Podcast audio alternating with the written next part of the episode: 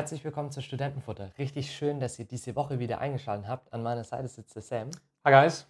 Und ich freue mich richtig, Sam, dass wir diese Woche uns mal wieder ein bisschen mit den Ursprachen betätigen und uns ein Wort im Griechischen und im Hebräischen angucken. Genau, es ist lange her, ähm, dass wir ein Stufu Adfontes machen, aber wir sind heute soweit. Adfontes, zurück zu den Quellen. Das war so eine äh, Motto, Slogan aus der Zeit der Renaissance. Äh, Ich denke immer an Erasmus von Rotterdam.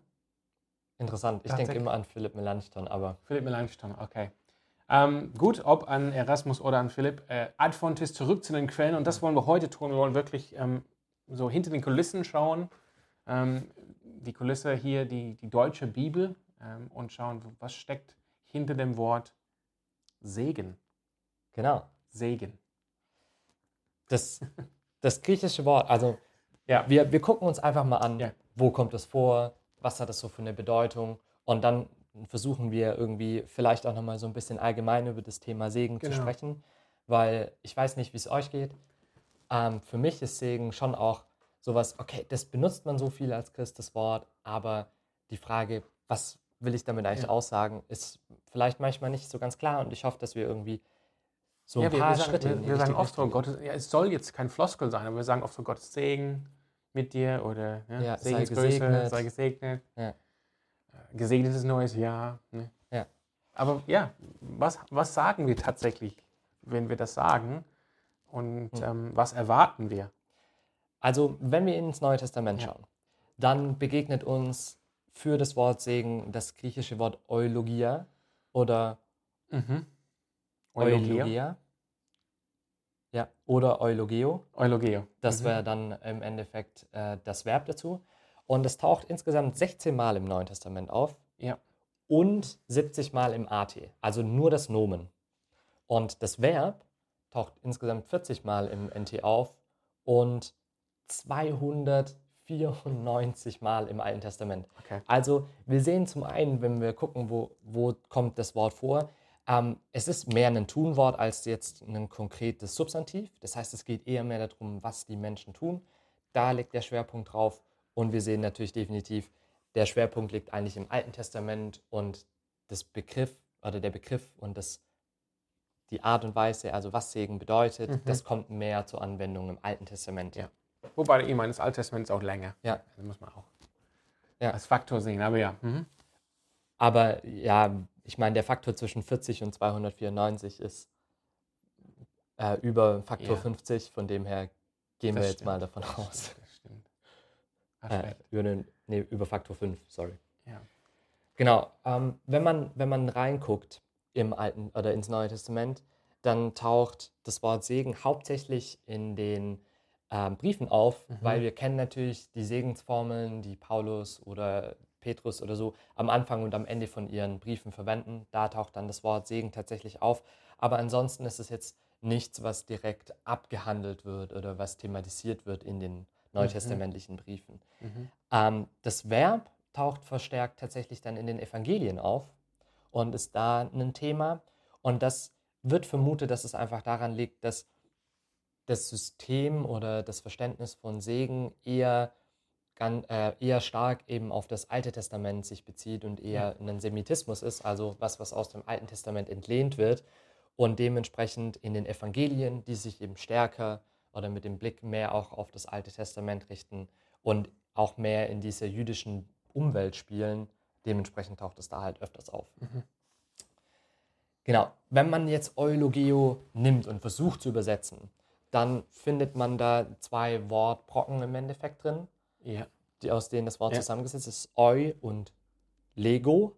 Äh, und Eu kennt ihr vielleicht aus Evangelion, also Evangelion, die gute Nachricht. Gut. Ja, Ja, also gut. Und, genau, Mhm. Eu ist im Endeffekt gut und äh, Lego heißt einfach reden. Also wenn man es richtig hart stümperhaft übersetzen würde, dann würde man gut reden übersetzen. Ja. Dementsprechend Oder ein gutes Wort sprechen. oder ein gutes Wort sprechen. Ja.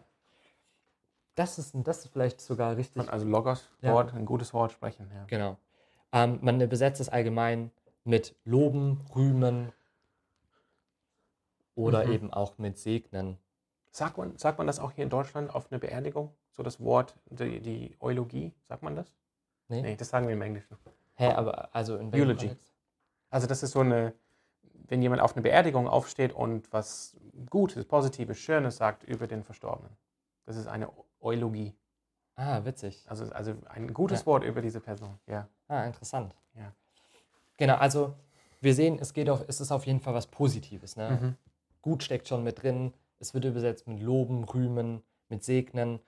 Und im Endeffekt ist das was, was ganz, ganz stark auch an Gott gekoppelt ist. Also, wenn wir uns die Ja. Frage stellen, wer, wer segnet jetzt eigentlich, was heißt Segen, dann sehen wir zum einen, Menschen segnen sich gegenseitig, Mhm. aber auch Gott spricht irgendwie einen Segen oder segnet bestimmte Dinge. Ähm, zuallererst taucht es tatsächlich in Genesis auf, Ganz am Anfang. ganz am Anfang. Ja. Also Gott schöpft, er spricht und es wird und danach segnet er. Was recht interessant ist, weil wenn man im, Ja. äh, ins Hebräische guckt, dann ähm, finden wir das Wort Barak als Segnen. Mhm. Also Barak ist immer die Verbform. Und ähm, Bara, also schöpfen, ähm, entstehen und Ja. Barak segnen, hat eigentlich eine sehr, ist eine sehr verwandte Wortwurzel. Also es hängt Okay. irgendwie so ein bisschen miteinander auch zusammen, was ich total interessant finde. Und das sehen wir ja auch Mhm. im, in dem Schöpfungsbericht, dass das Segnen und das Schaffen von Gott, also zum einen eben den, der Schöpfungsakt, aber auch dann das Positive, es war gut und der zum Beispiel der siebte Tag, ja, also es gibt einen Tag in Ja. der Woche, der gesegnet ist von Gott. Ähm, da taucht es tatsächlich das, Das ist der Mal auf. gesegnete Tag, ne? der Ja. siebte Tag. Ja, okay.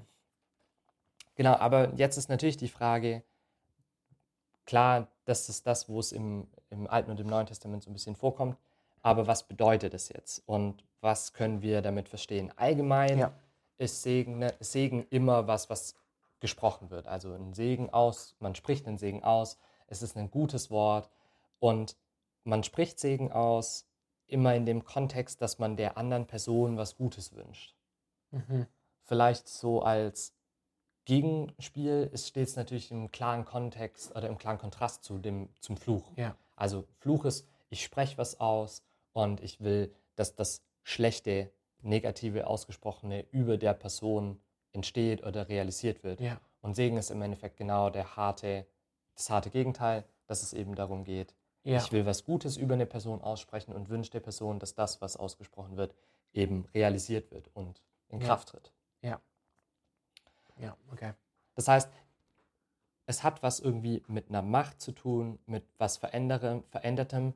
Und wir sehen das zum Beispiel da drin, dass wenn Gott spricht, dass sein Segen praktisch Macht hat, Dinge zu verändern oder bestimmte Sachen herauszuheben. Also Gott segnet zum Beispiel Abraham und Isaac und Jakob in der Mhm. Genesis-Geschichte Mhm. und segnet sie mit Nachkommen und ähm, mit diesem Volk, was daraus entstehen Ja. wird. Das heißt, Gott spricht diese Zukunft in sie hinein auf eine prophetische Art und Weise und segnet sie damit, dass das dann geschehen wird und dass das Ja. passieren wird. Ja. Gott verspricht auch auf Segen. Ne? Also Ja. Er sagt im Voraus, ich werde euch segnen. Mhm. Ich, also, dass ihr, dass ihr die, die, meine Gunst genießt. Ja. Und interessanterweise sagt aber Gott nicht nur ähm, Segen voraus oder er segnet selber, sondern er ermutigt ja auch uns Menschen daran, uns gegenseitig zu segnen. Also Okay. Jesus zum Beispiel in der Bergpredigt sagt ja, ihr, ihr sollt für eure Feinde, also am Höhepunkt der Bergpredigt, wo es Ja. um die Feindesliebe geht, heißt es ja auch, wir sollen für unsere Feinde beten und wir sollen sie segnen. Sie segnen, ja. Das heißt, wir sollen das, das Böse überwinden und das Gute über diese Person aussprechen und das Gute in sie hineinsprechen. Ja. Und das fand ich total interessant, jetzt nochmal in der Recherche zu merken, dass es wirklich darum geht, dass Segen ein Konzept ist, dass was Gutes im Leben des anderen entsteht. Und zwar durch meine Worte. Ja. Und natürlich könnte man jetzt heißt jetzt durch meine Worte? Genau, jetzt könnte man natürlich vorsichtig äh, rückfragen, heißt das, dass wir praktisch jetzt durch unsere Worte Macht haben, irgendwie was auszusprechen und Realitäten zu bringen? Das ist eben, das ist nicht das, was gemeint ist, sondern Mhm. wir verstehen natürlich immer Gott hinter allem Segen. Also Ja. alles, was wir aussprechen, das sprechen wir mit diesem Blick aus, dass Gott der ist, der am Ende diesen Segen wirkt. Aber Und- dennoch sind wir, wenn wir Segen aussprechen, sind wir dennoch Instrumente Gottes. Genau, absolut. Und Gott hat uns ja natürlich auch dazu an, also angeführt und gesagt, hey, ihr sollt das tun, das ist wichtig, dass wir, Ja. dass wir segnen und Ja. dass wir eben, das Segen eine Art und Weise ist, das Böse zu überwinden. Mhm.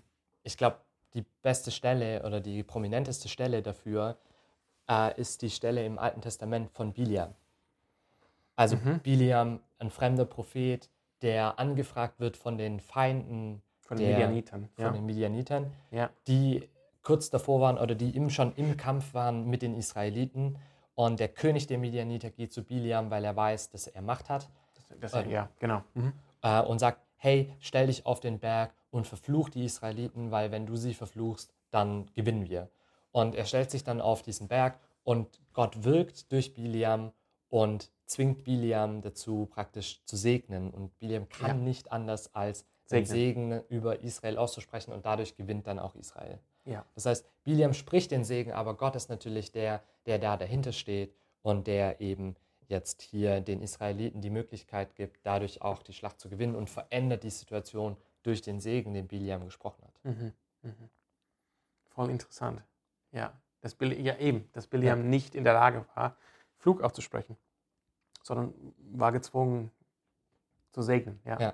Und ich glaube, das, Und das Gott hat ihn dennoch Ja. benutzt als Instrument, um diesen, um diesen Segen auszusprechen. Genau, absolut. Also er hat ihn benutzt als Instrument. Ähm, sein Segen, den er ausgesprochen hat, hat tatsächlich eine Veränderung gebracht. Aber es war natürlich Gott, der am Ende dahinter gewirkt hat. Ja. Und was, was mir voll geholfen hat, dieses Verständnis von Segen und Fluch nochmal so ein bisschen besser zu durchdringen und was auch Gottes Rolle dabei ist. Mhm. Ähm, es gibt eine Stelle im Galaterbrief, wo Paulus versucht, die Heilstat oder das, was am Kreuz passiert ist, nochmal treffend auf den Punkt zu bringen. Also er erklärt den Galatern hier nochmal das Evangelium. Ja. Und was er in Galater 3 im Endeffekt sagt, ist, dass Jesus ans Kreuz ging und praktisch den Fluch, der auf uns liegt, Mhm. auf sich genommen hat. Den Fluch der Sünde. Genau, den Fluch der Sünde Letztendlich zurückgehend auf Ja. Genesis 3, wo Gott nach dem Sündenfall Fluch Genau. ausspricht Ja. über die Erde, über uns als Männer und Frauen, Menschen. Ja. Mhm. Dass dieser Fluch jetzt auf Christus. Genau, damit wir dadurch frei sind, um am Ende das Heil und das Gute und den Segen zu empfangen. Also er nimmt den Fluch auf sich und Mhm. das Gute und das Heil, was auf ihm lastet, Mhm. weil er ohne Schuld war, weil er ohne Sünde war, weil er Gott gleich war, weil er diesen wahren Glauben hatte, dadurch wird das uns zuteil. Okay. Das heißt, das ist praktisch wie so ein Austausch. Er nimmt den Fluch auf sich, damit wir seine Reinheit und seine Heiligkeit empfangen können. Mhm.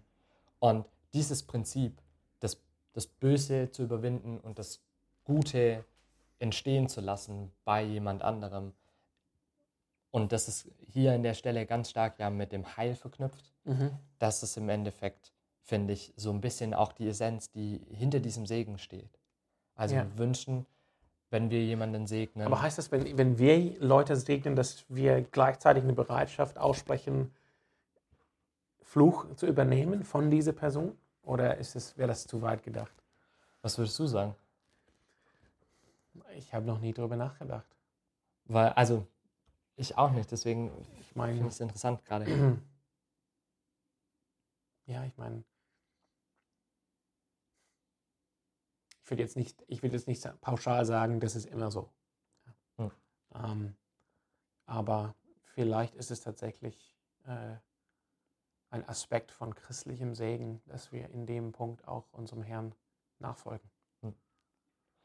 Ich würde auf jeden Fall sagen, dass wir in der Hinsicht ihm nachfolgen und dass wir in der Hinsicht auch den Fluch auf uns nehmen, weil wir ja dazu angehalten sind, unsere Feinde, die uns Böses wollen, die uns Böses tun auch, dass wir bereit sind, das Böse zu ertragen und das Böse zu überwinden, um eben und eben das, indem Mhm. wir den Segen aussprechen und für diese Person beten. Mhm. Und darin steckt ja schon die Bereitschaft, Ja, einen Fluch und das Böse selbst zu tragen und selbst zu erleiden und das Gute eben auszusprechen. ja, ja. Aber natürlich, das würde schon, sag ich mal, diesen einen Aspekt betreffen, wenn wir daran angehalten sind, unsere Feinde zu segnen. Aber wenn wir allgemein Segen sprechen, in der Gemeinde zum Beispiel, also das Klassische, wo man den Segen erkennt, ist am Ende des Gottesdienstes. Ja, als Ja, da geht es ja nicht darum, dass der Pastor jetzt hinsteht und sagt, ich nehme meine, ich nehme all euren Fluch und all eure Ja. Sünde auf mich und spreche euch jetzt hier den Segen zu, sondern es geht ja eher darum, dass das Gute und den, das Gute, was Gott für uns bereithält, dass das über uns ausgesprochen wird. genau. In dem Glauben, dass Gott Ja. das Gute, was er Das für uns in, hat, in der Gemeinde spielt auch die, diese Stelle in Numeri 6, ähm, der hohe priestliche Segen, eine Rolle, wo Gott Ja. sagt zu Aaron und zu seinen Söhnen, ich möchte, dass ihr diesen Segen auf mein Volk setzt. Ja. Und das ist, wird fortgeführt in der Gemeinde, ne? dass Gott sagt, ich möchte, dass dieser Segen auf mein Volk, auf die Gemeinde gesetzt wird. Ja. Und es ist einfach, ich glaube, dass wir angehalten sind, als Menschen zu segnen, ist einfach so eine unglaublich gnädige Art und Weise von Gott, uns eine Aufgabe zu geben, wie wir an seinem Heilswirken Anteil haben dürfen.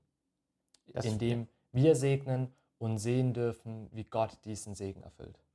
Das finde ich schön. Meine Frage wäre, wie, wie oft sollen wir segnen?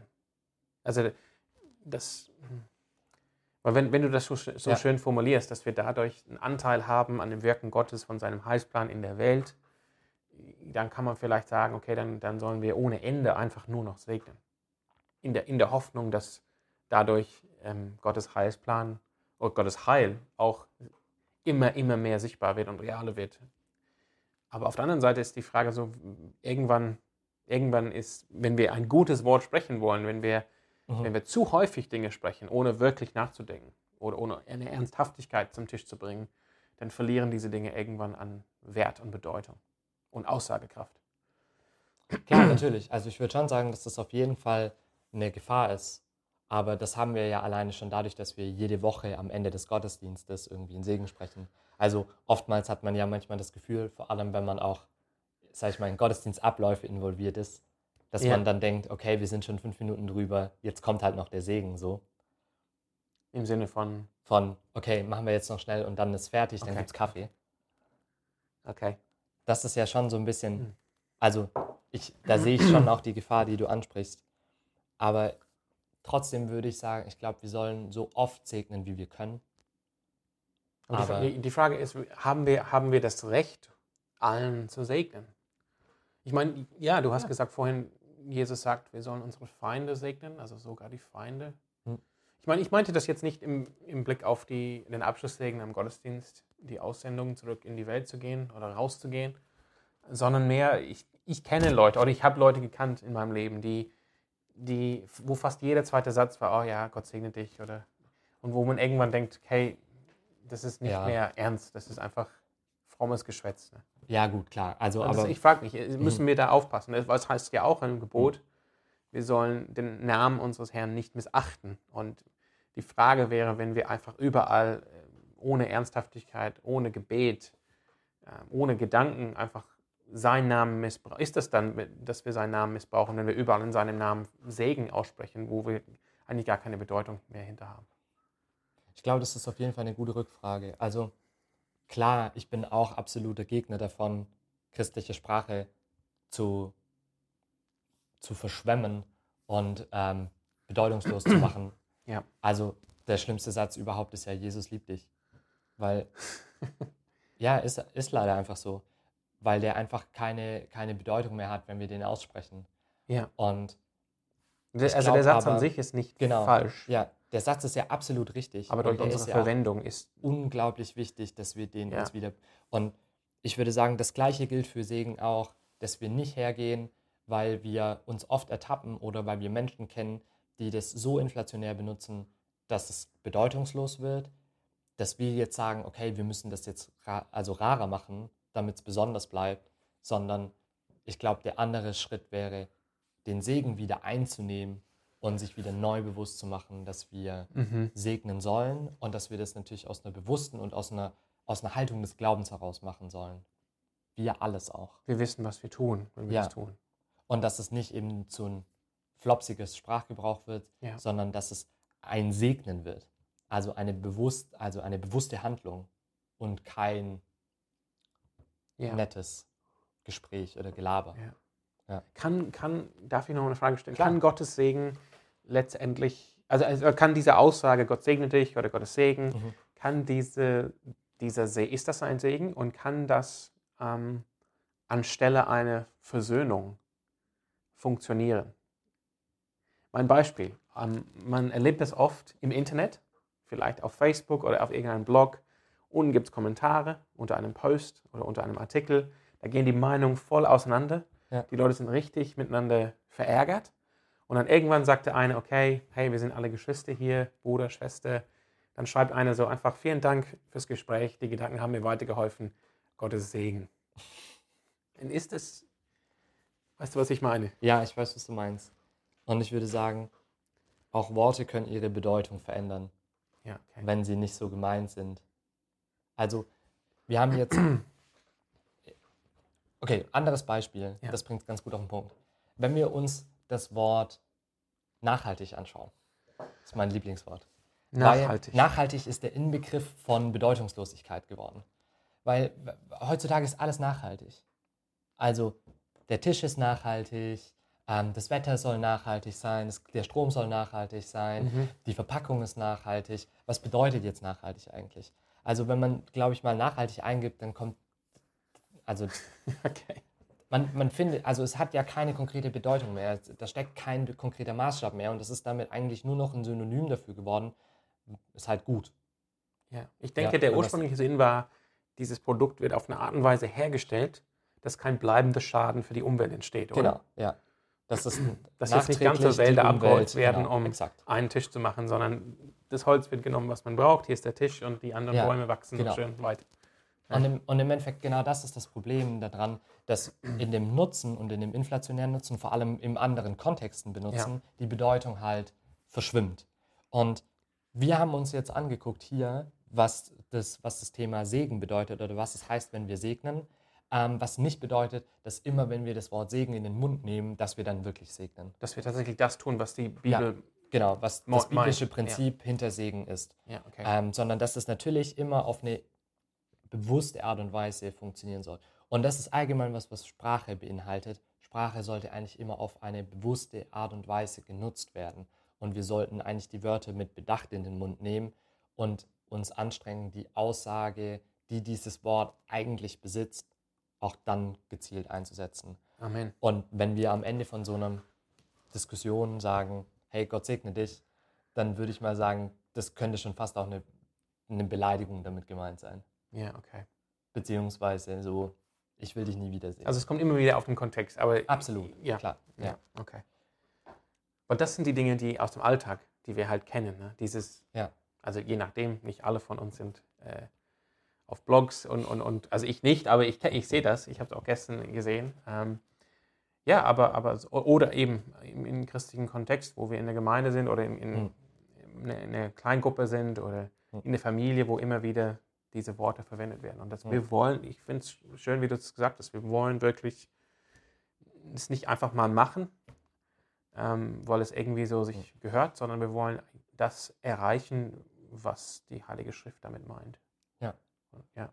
Und auch wenn wir, und ich glaube, was jetzt nicht die Intention dabei ist, immer wenn jemand dieses Wort benutzt, das kritisch zu hinterfragen. Ich glaube nicht, dass Nee, wir nee, nee. dass wir jetzt angehalten sind oder dass wir damit aussagen wollen, dass wir im Gottesdienst sitzen oder wenn, wenn man sich verabschiedet und jemand sagt, ja, hey, Gottes Segen dir, dass man dann so denkt, was will willst du mir damit eigentlich sagen? Ja, Sondern, dass es tatsächlich, dass wir das im Glauben empfangen dürfen, genauso wie wir dazu aufgefordert sind, das im Glauben auch auszusprechen. also was heißt es jetzt, was heißt es jetzt, Segen zu empfangen? Im, Im Alten Testament ist der Segen oft, ähm, oder die, die Aussage des Segens ist oft so, dass es generelles Wohlergehen betrifft. Also Mhm. die Ernte wird groß sein, das Haus wird stabil sein, Mhm. es wird viel Wein und Olivenöl und so weiter. Reichtum, viele Kinder. Mhm. Was, was erwarten wir, wenn, wenn wir wenn, wenn wir das jetzt ernst nehmen, was die Ja. Schrift sagt, was, das Neue, was Jesus sagt über Segen und wir sagen, okay, wir wollen das bewusst einsetzen, wir wollen Menschen wirklich segnen, wir wollen tatsächlich ähm, nicht ähm, abwesend den Segen empfangen im Gottesdienst, sondern bewusst hinhören und empfangen und Gott bitten. was erwarten wir? Was, was macht, sag ich mal, der neutestamentliche Segen aus? Also ich würde sagen, wenn wir in die Briefe schauen und wenn wir schauen, wie Ja. auch Paulus den Segen benutzt, dann steht ganz, ganz oft die Stärkung des Glaubens, die Gemeinschaft innerhalb des Leibes, die Gemeinschaft mit Jesus Christus, mit dem Leib, mit dem Geist. Das sind so Sachen, die ja immer wieder auftauchen, die Paulus ganz bewusst nimmt. Und ich würde sagen, das ist das, worauf wir auch achten sollen, dass der Segen das beinhaltet, was zentral für uns, was wichtig ist, was Gottes Plan und Gottes Ja. Wille auch für uns ist. Also ich habe das ja vorhin damit angedeutet, ich würde Segen so verstehen, dass es der Wunsch ist, dass Gottes schöpferisches Handeln nicht Mhm. nur in der Schöpfung der, der Erde bestehen bleibt, Ja. sondern dass das weiterführende, schöpfende Handeln Gottes hier heute auch in deinem Leben passiert. Mhm. Und Gott schafft Gutes. Mhm. Ist Segen, ist Segen denn optional? So ein nettes, netter Bonus, den man sich wünschen kann, aber, aber auch, es geht auch ohne? Oder was würdest du dazu sagen? Also ich würde sagen, wir sind genauso auf Segen angewiesen, wie wir auf Gnade angewiesen sind. Mhm. Okay. Ja. Und deswegen sagt ja auch, also deswegen gibt Gott uns ja auch das Gebot oder beziehungsweise in, in einigen Stellen im Alten Testament weist er ja darauf hin. Deswegen installiert er ja auch, also deswegen war es ja die Aufgabe des Priesters, Ja. regelmäßig Segen auszusprechen. Ja. Also Gott schafft praktisch einen Ort, einen Rahmen in, in, der religiö in dem religiösen Ablauf, wo gesegnet werden soll. Ja. Und deswegen haben wir das übernommen als Christen und machen das jede Woche im Gottesdienst. Ja. ja. Das heißt, die Kehrseite der Münze ist, auf der einen Seite warnen wir, hey, lass uns das nicht missbrauchen Ja. und einfach ohne Nachdenken irgendwelche Dinge aussprechen.